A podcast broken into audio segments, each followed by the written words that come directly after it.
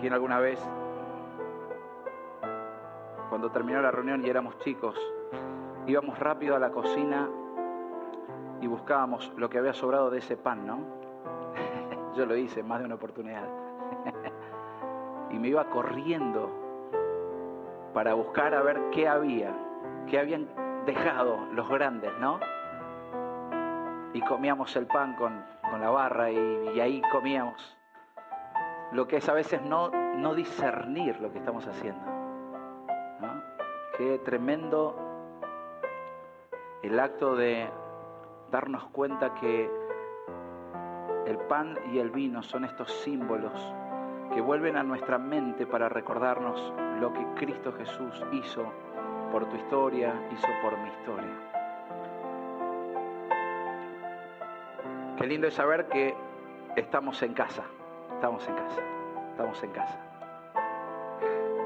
Puedes decirle ahí a la persona que está al lado tuyo, bienvenido, estás en casa, estás en casa. Estamos en casa.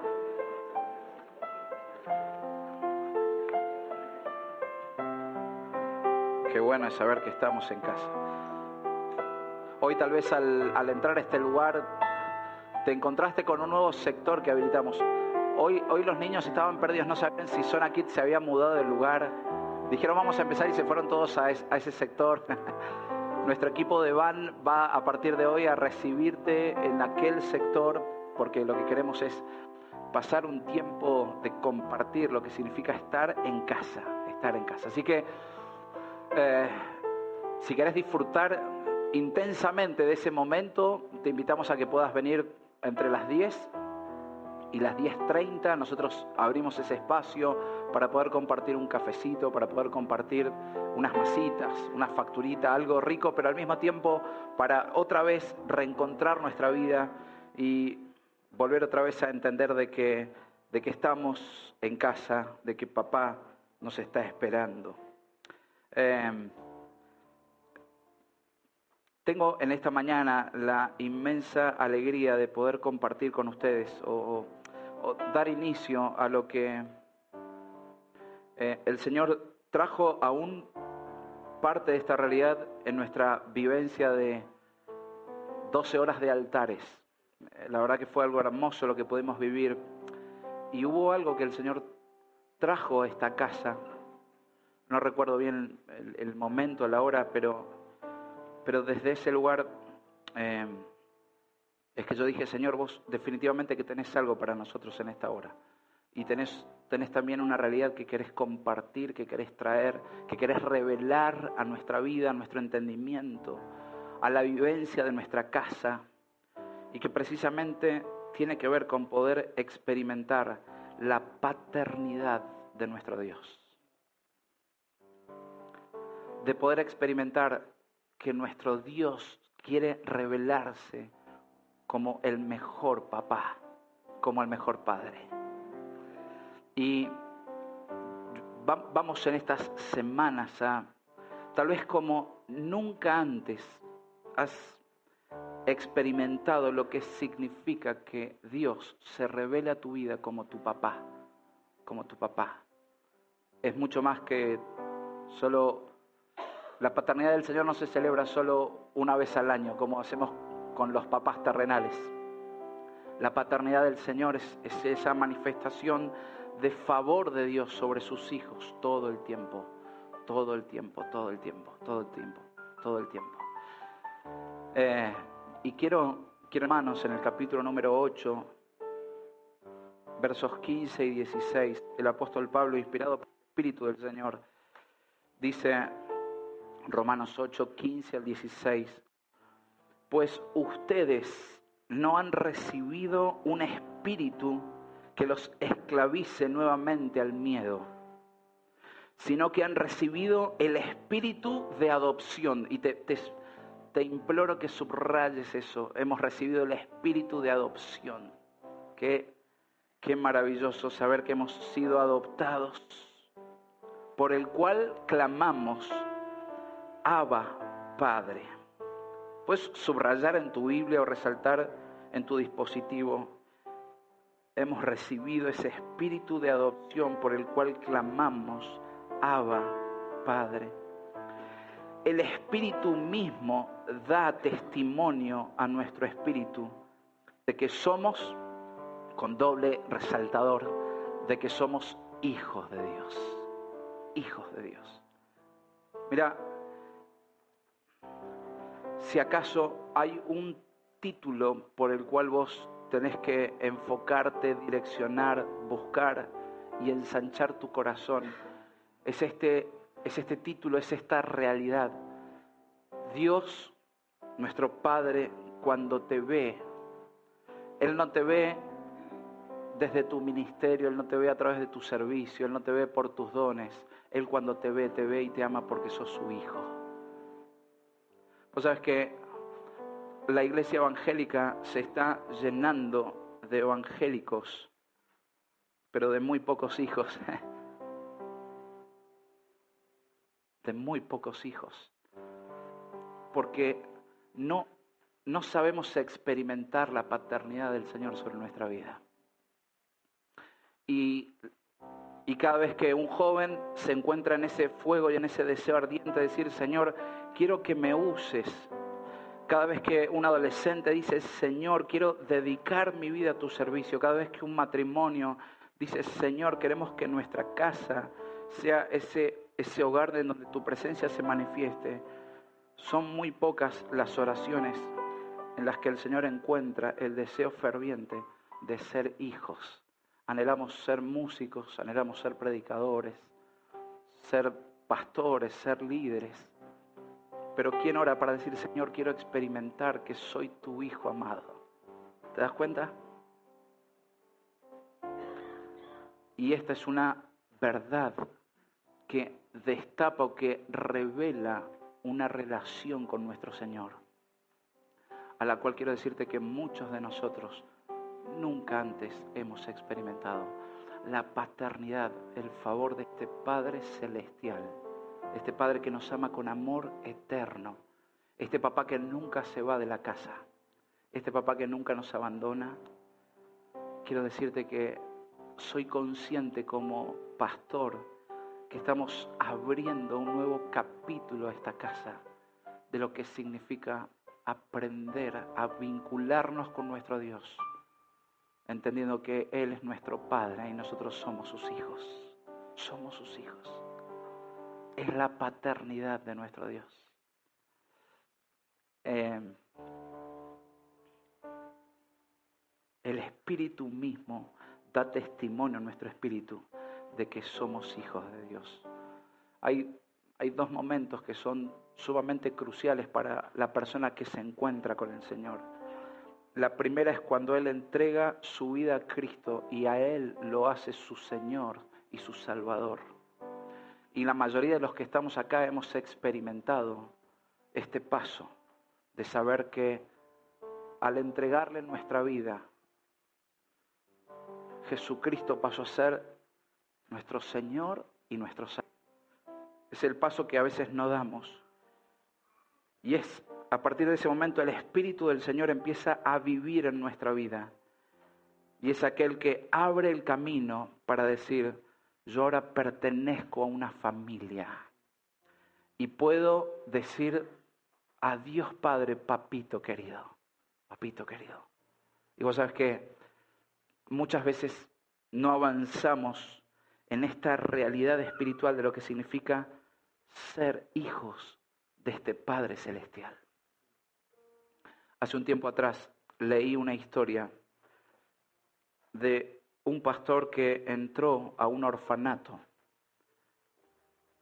Y cuando llegó a ese lugar, los llevaron a la sala principal y habían aproximadamente unas 50 cunas en ese lugar. Y claro, cuando el pastor entró, le llamó la atención de que había un silencio casi de cementerio. Entonces este pastor iba con el director del orfanato y le dijo, pero acá qué pasa? ¿Están estos bebés muertos?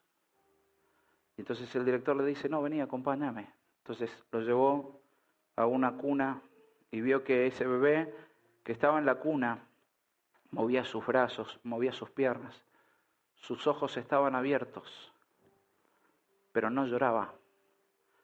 Y pasó al del lado y sucedía lo mismo, y fue a la otra fila y a la otra, y prácticamente recorrió las 50, tunas, 50 cunas. Perdón. Y el factor común era que ninguno de ellos lloraba, ninguno de ellos reclamaba, ninguno de ellos clamaba. Y entonces este pastor lo mira al director y le dice, pero ¿por qué estos chicos tienen esta reacción? Entonces el director lo que le dice es, lo que pasa es que cada uno de estos niños ha experimentado la orfandad. Han sido abandonados por sus papás. Y el niño, después de horas y horas y horas de llorar y ver que nadie acude a su realidad, los niños, cuando se dan cuenta que no hay padres que atiendan a sus necesidades, dejan de clamar.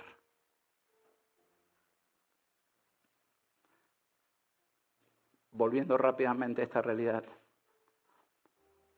muchas veces en la iglesia nos pasa una situación similar, porque podemos creer que nuestro Padre Celestial ya no nos oye. Podemos creer que nuestro papá ha dejado de manifestar su amor sobre nuestra vida. Y sabes qué? podemos experimentar la orfandad del Señor.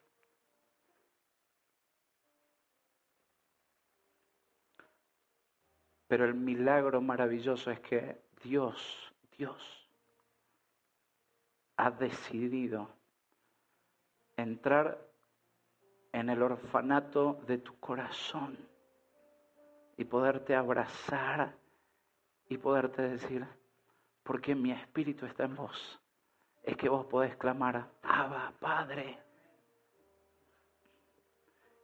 Y yo voy a responder a tu clamor. Abba, ¿Cuánta gente reconoce a Dios como el poderoso, el omnisciente, el portentoso, pero no como ese Padre celestial? Y podemos estar ahí en esa cuna. Nuestro corazón puede hasta estar resignado de vincularse con Dios, porque estamos experimentando la orfandad. Pensé en un instante en nuestra sociedad la cantidad de huérfanos que están en medio nuestro. ¿Cuántos huérfanos? En donde las muchas ocupan sigue siendo huérfano, huérfano, huérfano. Sin embargo, el apóstol Pablo dice, pero si Dios está en tu vida, el Espíritu es aquel que provoca ese milagro de la adopción y es el que nos llama a que nuestra vinculación con Dios sea, tenemos a un papito querido, querido. Es tremendo el espíritu de orfandad de nuestro tiempo presente, es tremendo. Es tremendo, es tremendo, es tremendo. A veces no somos conscientes o no dimensionamos la orfandad de nuestra sociedad.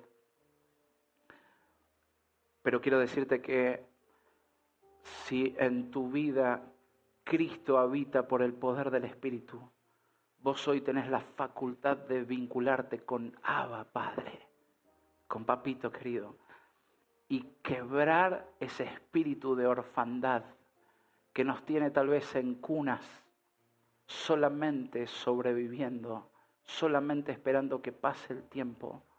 El Espíritu del Señor lo que quiere hacer es acercar nuestro corazón con la presencia del Abba, del papito querido. hay algo que me impacta y estoy releyendo los evangelios desde esta perspectiva y quiero invitarte a que hagas también este ejercicio en este tiempo, a que releas el ministerio del Señor Jesús y te vas a sorprender. Mira, el Espíritu del Señor está a mi corazón trayendo una hermosa revelación de la relación entre Dios Padre y su Hijo. Es tremendo. Y estoy leyendo los evangelios y cada vez que me encuentro con la relación de Dios Padre y Dios Hijo, ¿sabes lo que se pone de manifiesto? La paternidad del Señor sobre su amado Hijo.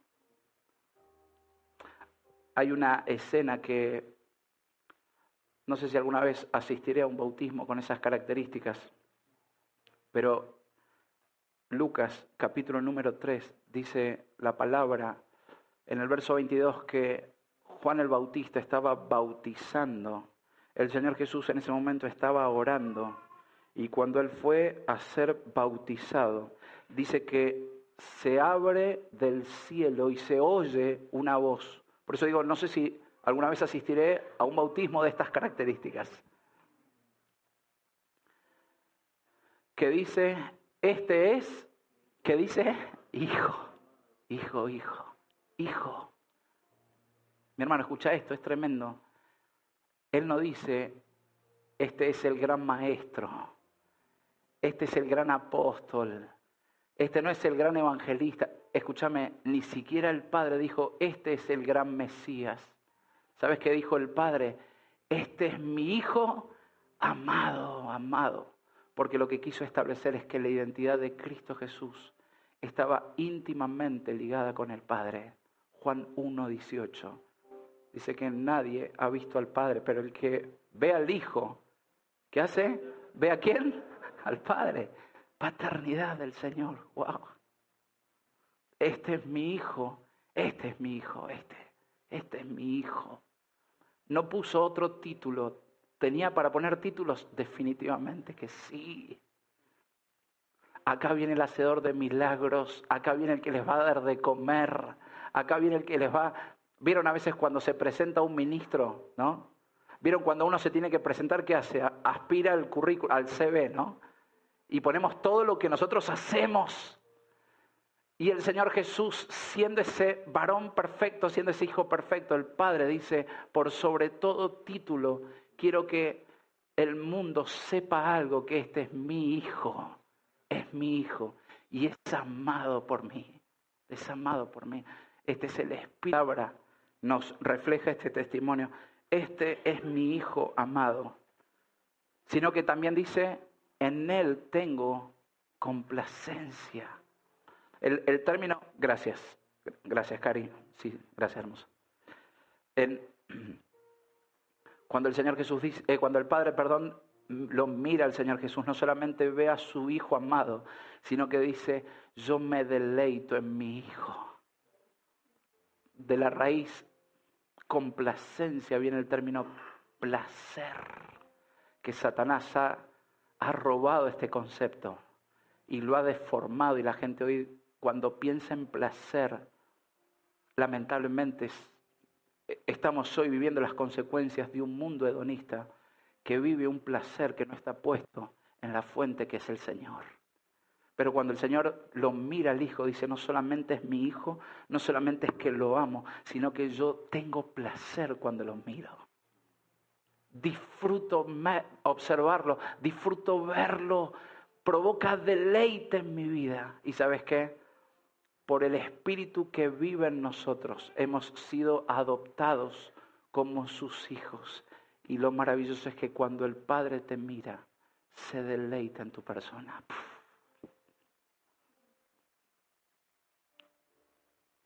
Al Padre verte le provoca placer. mi hijo amado. Y a veces nos preocupamos por otros títulos, ¿no?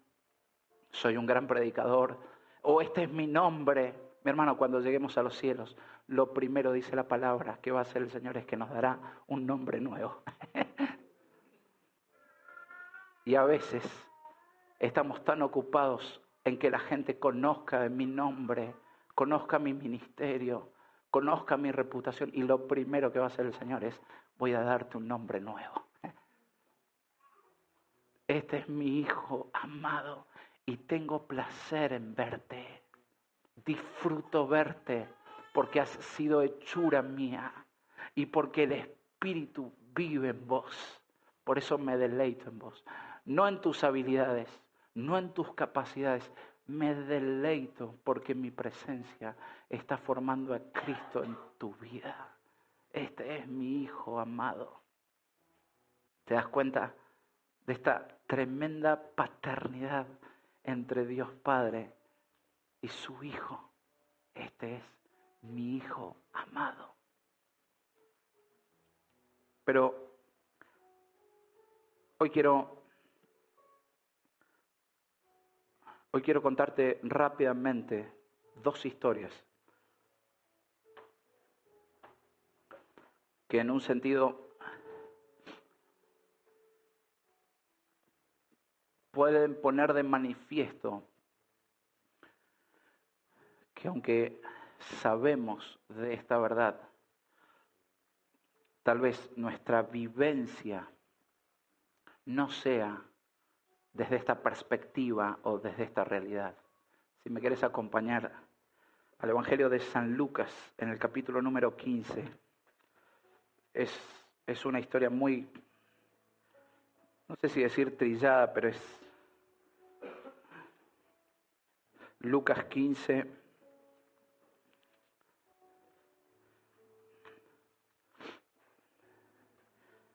Dice,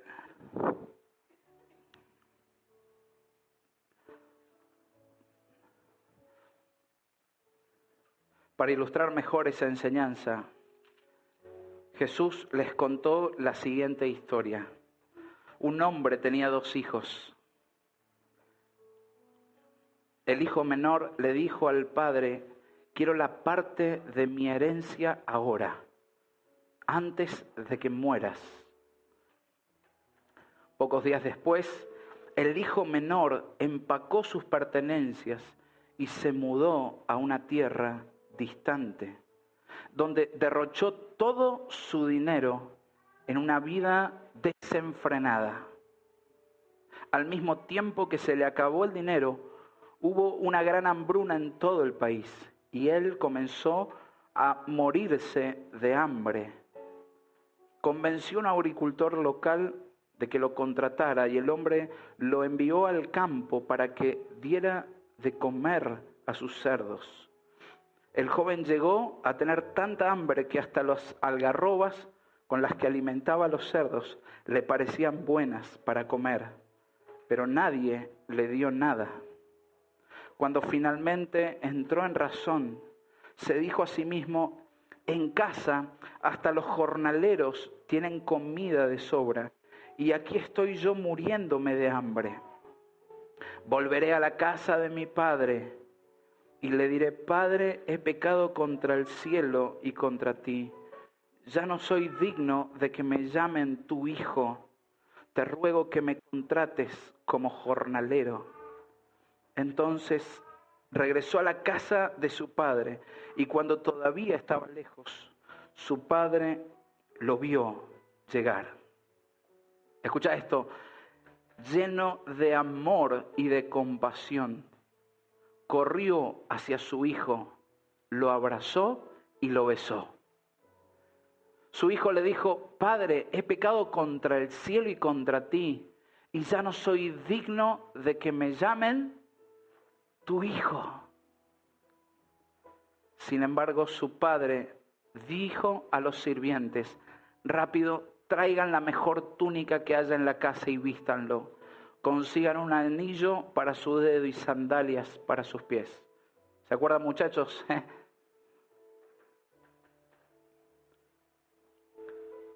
Maten el ternero que hemos engordado.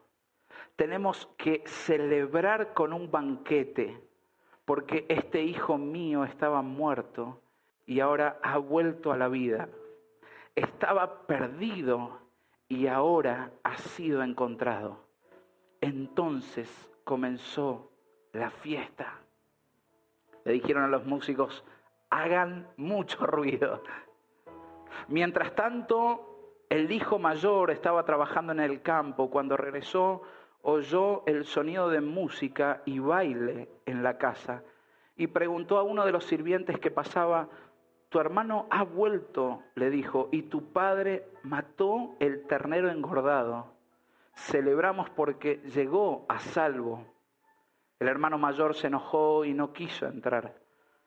Su padre salió y le suplicó que entrara, pero él respondió, todos estos años He trabajado para ti como un burro y nunca me negué a hacer nada de lo que me pediste. Y en todo ese tiempo no me diste ni un cabrito para festejar con mis amigos. Sin embargo, cuando este hijo tuyo regresa, después de haber derrochado tu dinero en prostitutas, matás al ternero engordado para celebrar. Su padre le dijo, mira querido hijo, tú siempre has estado a mi lado y todo lo que tengo es tuyo. Teníamos que celebrar este día feliz, pues tu hermano estaba muerto y ha vuelto a la vida, estaba perdido y ahora ha sido encontrado. ¡Wow! Qué hermosa historia, pero triste a la vez. Y lo que encuentro, y por ahí no, no coincido tanto en la perspectiva eh, que convencionalmente le damos, pero yo en esta, en esta historia, yo encuentro a dos pródigos. Dos. Sabía cuáles eran sus derechos y los reclamó a su papá.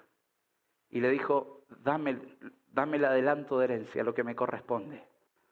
Lo que no hizo sin su laburo, sin su sacrificio, sin su esfuerzo, lo que el padre con mucho sacrificio y esfuerzo logró alcanzar, dame lo que me corresponde a mí. La legalidad de este pibe seguro que había sido asesorado por los mejores abogados de la época. Pedí lo que te corresponda, él te lo tiene que dar. Y dice la palabra que este muchacho tomó, empacó, hizo su maleta. Imagínate en la expectativa de decir, ahora sí voy a vivir la vida que quiero. Porque me llevo mis túnicas, me llevo la mejor túnica, las mejores sandalias, me llevo estos anillos para cuando sea la noche y cuando baje la luz y sea el momento de la diversión a pleno, esto va, esto va a brillar. Y, y lo hermoso de todo es que en este bolso, en este bolso llevo todo el dinero. lo que me va a asegurar la diversión. Y dice la palabra que este muchachito emprendió el viaje y se fue, se fue, se fue, y que dilapidó todo lo que su papá le había entregado. Esta es la historia de un hijo que vivió en la casa de su papá, pero que decidió irse lejos, irse lejos. Pero sabes que esta historia sería injusto si acaso no observara la realidad de ese segundo hijo. Ese, ese atorrante se fue y la vivió, la pagó, la agarpó, invitó ronda de amigos a todo el mundo. Pero la palabra en un momento en la historia nos, corre de la escena y nos pone al segundo pródigo, que era el hermano mayor. Y mi hermano, escucha esto porque es una realidad. Podemos aún estar en la casa del papá y seguir siendo pródigos. Podemos estar en la iglesia y nuestro corazón puede seguir experimentando la orfandad del Padre. No sé si vos viste la actitud que tuvo el hermano mayor. ¿Qué es ese ruido? ¿Por qué tanto alboroto? ¿Qué está pasando en este lugar? ¿Por qué tanta celebración? ¿Por qué, por qué tanto? Y este hijo lo que hizo no fue al padre. Dice la palabra que él fue a los jornaleros. Los jornaleros tipifican aquellos que llevan y traen información. aquellos que me he enterado de esto, me ha pasado esto otro. No, me dicen que van a poner unos gaseos en la entrada.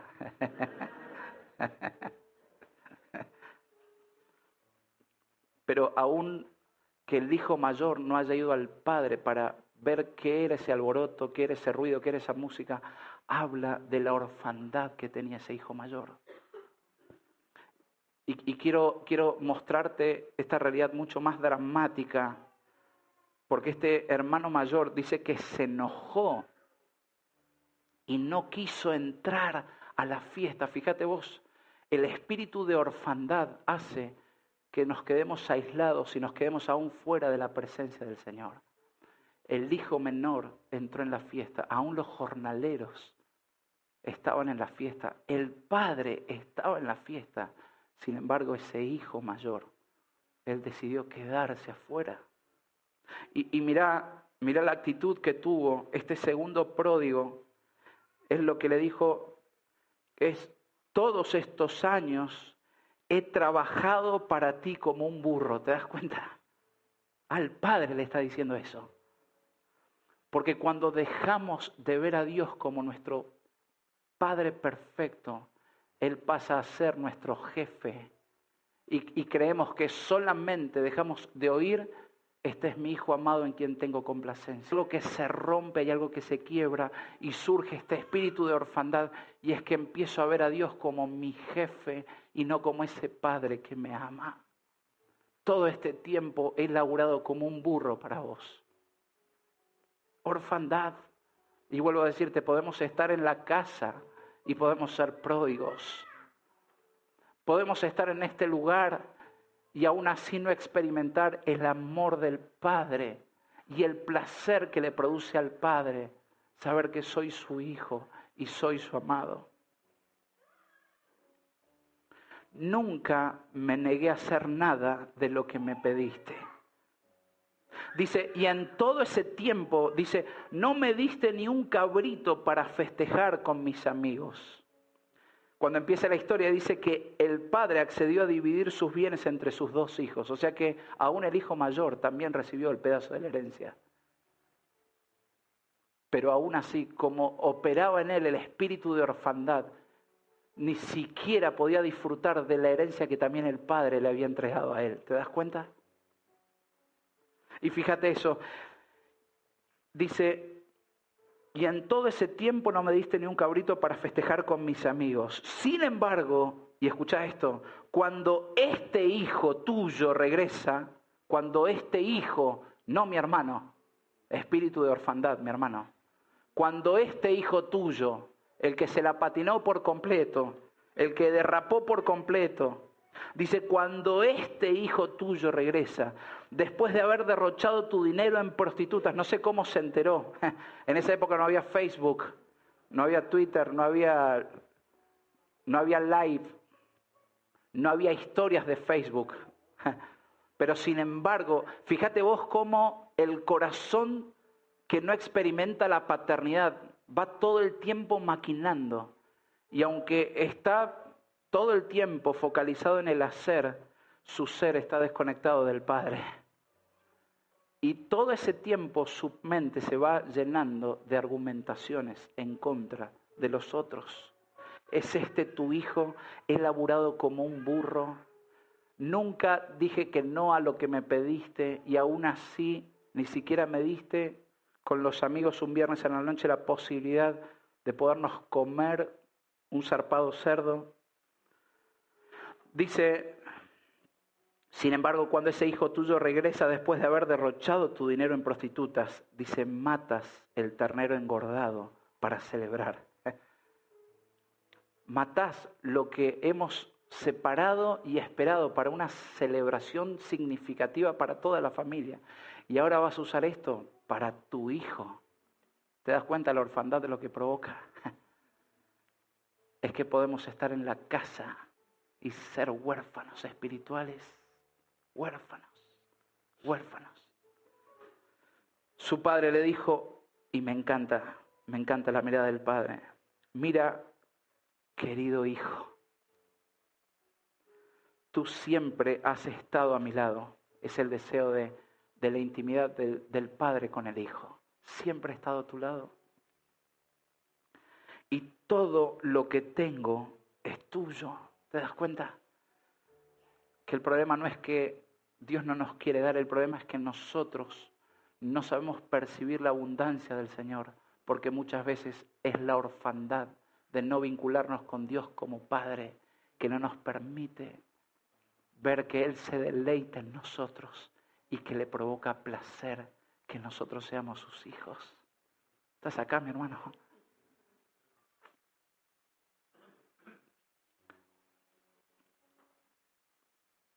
Un papá y dos pródigos.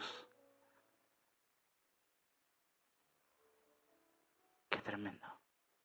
Y ahí está el Señor Jesús, escuchando la voz de su Padre. Ahí está el hijo menor, el que pidió y dijo, déjame vivirlo a mi manera. Y ahí está el otro, el que fue fiel, nunca se fue de la casa de papá, nunca se fue. ¿No te pasa a veces cuando decís, ¿cómo y este que ahora vuelve le dan un ministerio? ¿No te pasa? ¿Sabes? Este, es este el principio espiritual. Cuando soy huérfano, estoy en permanente comparación con otros. Los huérfanos se comparan, los hijos se dejan amar.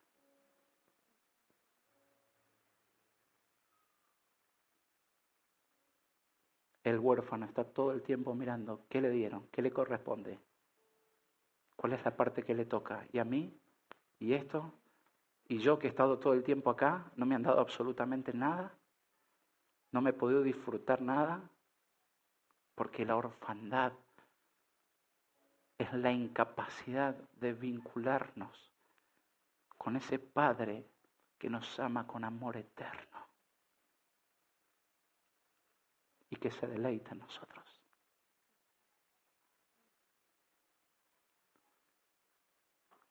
Quiero llevarte a otra historia, segunda de Samuel, capítulo número 9. Prepárate para esto, mi hermano. Ponete el cinturón, me quedan siete minutos, pero puedo asegurarte que el Espíritu del Señor va a hacer algo hermoso en esta mañana.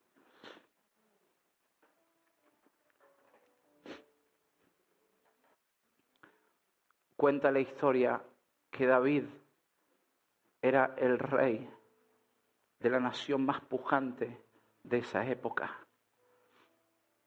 Y que David quería honrar a la familia de un amigo íntimo de él, Jonatán. Y esta historia nos ubica en ese momento. Dice que llama a un criado, llama a un esclavo que pertenecía al rey Saúl, Saúl era el papá de Jonatán. ¿Me seguís en la línea genealógica? El rey que le antecede a David fue Saúl. Fue Saúl, fue el primer rey que tuvo el pueblo de Israel. Rey carnal, por supuesto. Él tuvo un hijo llamado Jonatán. Y Jonatán fue un íntimo amigo de David. Y David quería honrar la amistad de Jonatán y él quería bendecir a sus descendientes. Y entonces él llama a un criado que le pertenecía al reinado de Saúl, se llamaba Siba, y le dice, escúchame, vos no tenés información, no habrá alguien en esta región, no habrá algún descendiente que quede de mi amigo Jonatán. Y entonces Siba le contestó, sí, uno de los hijos de Jonatán sigue con vida y está lisiado de ambos pies. ¿Dónde está? preguntó el rey. En Lodebar, le contestó Siba, en la casa de Maquir, hijo de Amiel. Entonces David mandó a buscarlo y lo sacó de la casa de Maquir. Su nombre era Mefiboset. Este chiquito, a los cinco años de edad, se queda sin su abuelo y sin su papá ambos mueren en batalla. Pero no solamente la desgracia hace que él experimente la orfandad, sino que la nodriza, quien le cuidaba, quien velaba por esta vida, tiene el mal tino, en un momento ella sale corriendo, ella se tropieza, este bebé cae y queda lisiado de ambas piernas niño que quedó absolutamente recluido, dependiente, pero por sobre todas las cosas experimentó lo que era la orfandad. La orfandad. Pero este Padre Celestial que aún ama lo que el mundo no ama, toca el corazón de David y lo pone en el centro de la escena. Y David manda a llamar a Mefiboset ¿Sabes lo que significa Mefiboset? El que esparce vergüenza. Esto es tremendo. Y Mefiboset, cuando recibe la noticia de que David venía a buscarlo, él temía por su vida porque dijo, acá se me terminó el chorro. Vienen porque se siente amenazado el rey, con que soy descendiente de Jonatán.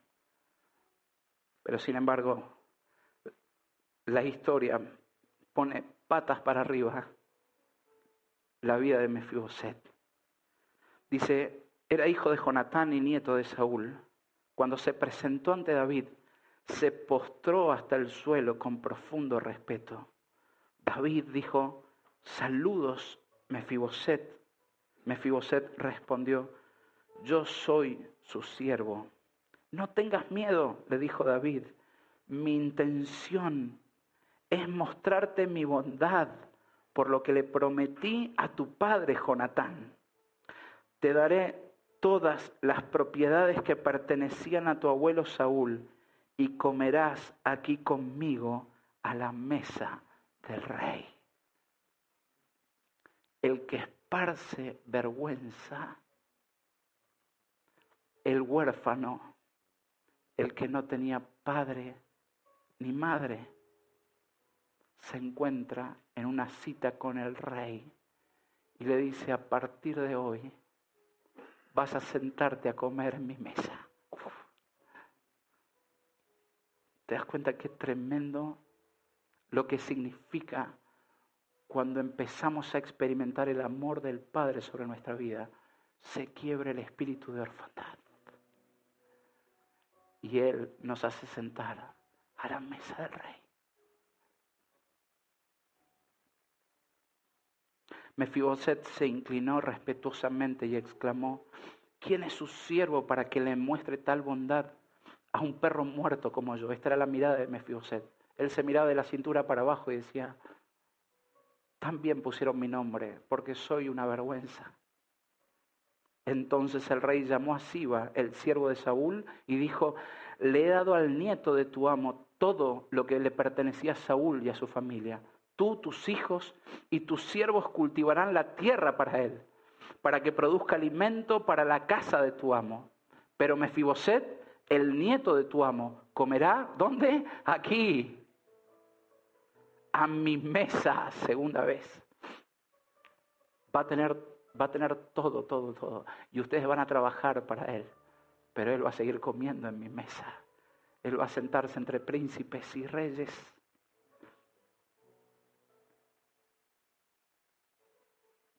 Siba respondió, sí, mi señor, el rey, yo soy su siervo y haré todo lo que me ha ordenado.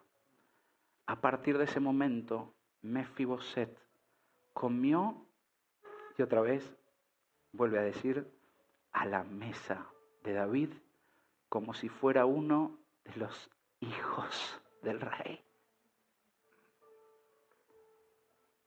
¿Te das cuenta cómo se quiebra el espíritu de orfandad? al que hasta ese momento era vergüenza. Este es mi hijo amado, en quien tengo complacencia. Mefiboset, el lisiado, el postrado de príncipes. Tal vez vos en esta mañana te puedas identificar con alguno de estos tres actores.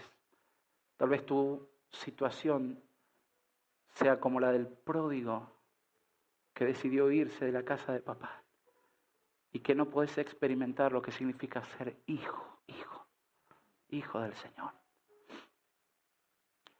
Tal vez hoy vos te identifiques como el pródigo que está en la casa, pero que solamente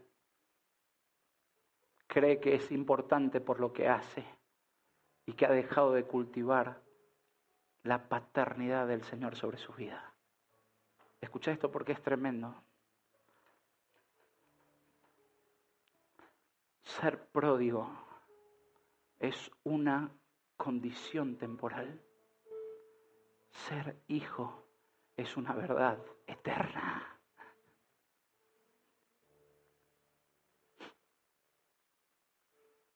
Mi hermano, lo que yo estoy liberando en esta mañana es el Espíritu del Señor, quebrando el espíritu de orfandad entre nosotros. Tal vez hoy vos te mires como Mefiboset y como aquel que dice, yo en un tiempo pertenecí a la realeza, pero ya no tengo lugar en su mesa. Pero sabes que déjame decirte que en la mesa del Rey de Reyes y Señor de Señores hay una silla con tu nombre y nadie la ha ocupado. Nadie la puede ocupar, nadie la puede quitar. En la mesa del Rey de Reyes hay una silla que tiene tu nombre. Dice Apocalipsis que Él nos ha hecho reyes y sacerdotes, como a Mefiboset, que aunque es verdad que tenemos un costado, hay un pedazo nuestro que está lisiado, la mesa significa ese manto de gracia que cubre mi discapacidad.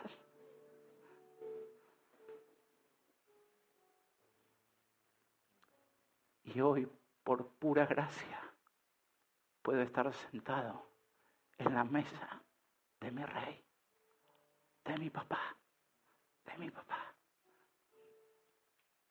de mi papá. Porque el Espíritu de Dios es el que me impulsa a decir, Abba, Padre, Abba, Abba. No es mi jefe, no es mi capataz, no es mi mandamás, no es el que me gritonea. Dios se revela como ese Padre eterno sobre mi vida. Sea un pródigo es una condición. Soy hijo de mi Padre Celestial.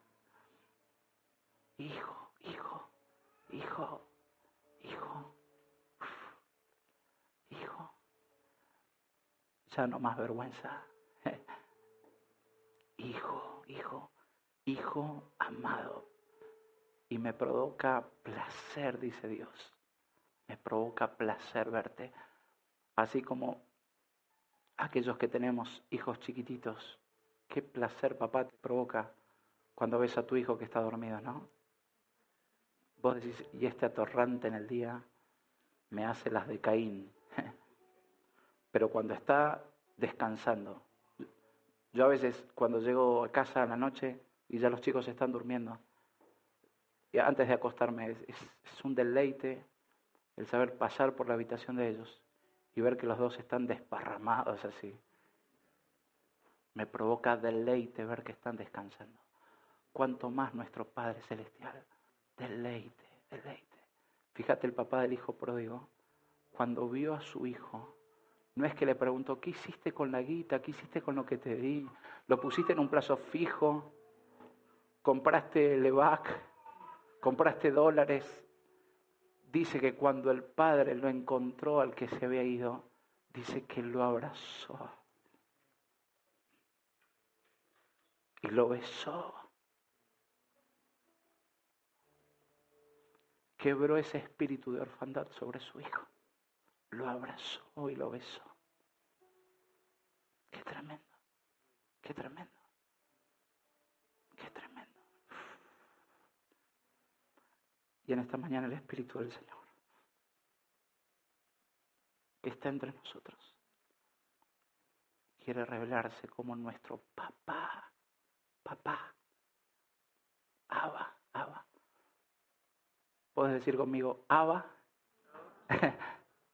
Abba, Abba, Abba, que significa papito querido. Inclina tu rostro por un minuto.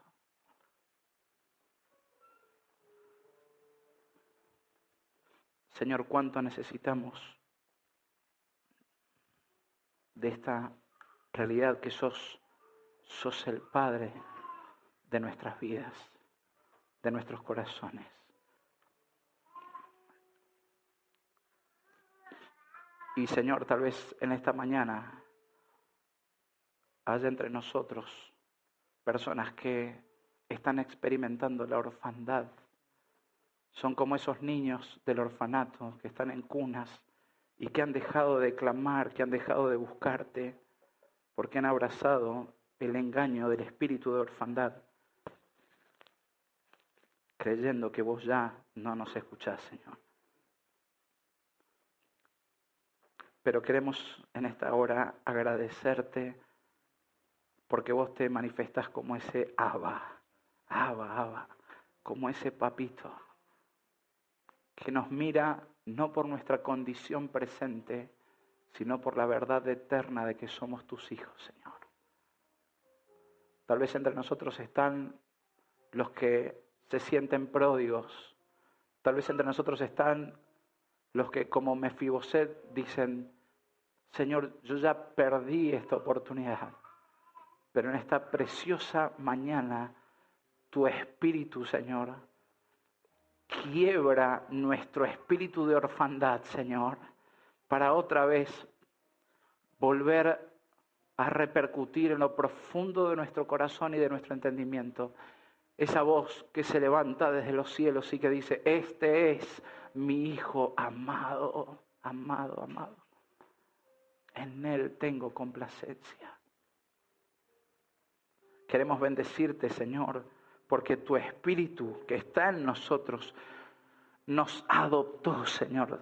Nos adoptaste, nos fuiste al orfanato, Señor, y nos adoptaste.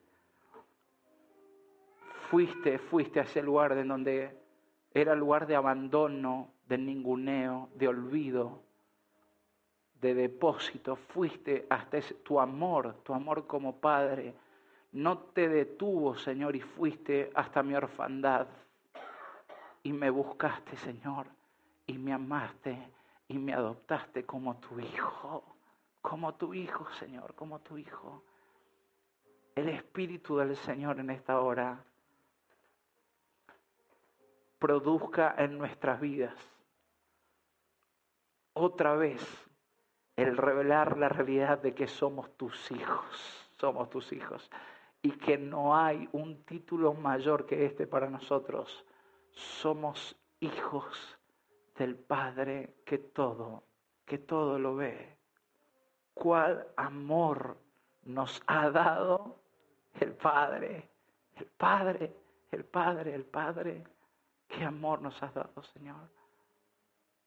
Al traer a Jesús por nosotros. Y vemos en Jesús a nuestro hermano mayor. ¿Eh? Qué hermoso, Señor. Yo te ruego en esta mañana, Señor. Te ruego, Señor, que como iglesia desates el poder de la adopción sobre nuestras vidas haciendo otra vez una realidad en nuestros corazones de que no somos tus siervos, no somos tus esclavos, no somos ni siquiera tus jornaleros. Señor, nos has dado el derecho de ser tus hijos y tu espíritu clama dentro nuestro. Papito querido, papito, papito, papito. Abba, Abba, Abba, Abba, Padre, Abba, Abba, papito querido. Abba, papito, papito, papito. Señor, gracias porque esta verdad atraviesa nuestros moldes terrenales, los rompe, los quiebra, Señor. Ni siquiera el papá ejemplar entre nosotros puede emular a lo que significa tu paternidad sobre nuestras vidas. Aún aquellos que tal vez no tuvieron a sus papás, o aún aquellos que tal vez tuvieron padres, pero que lamentablemente deformaron, deformaron la vida de los hijos. Señor, hoy estamos delante de tu presencia.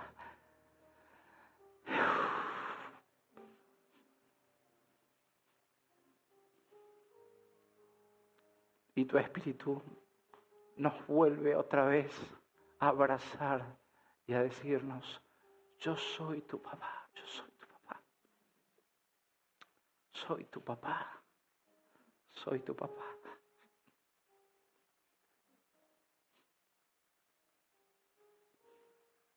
Abba, Abba,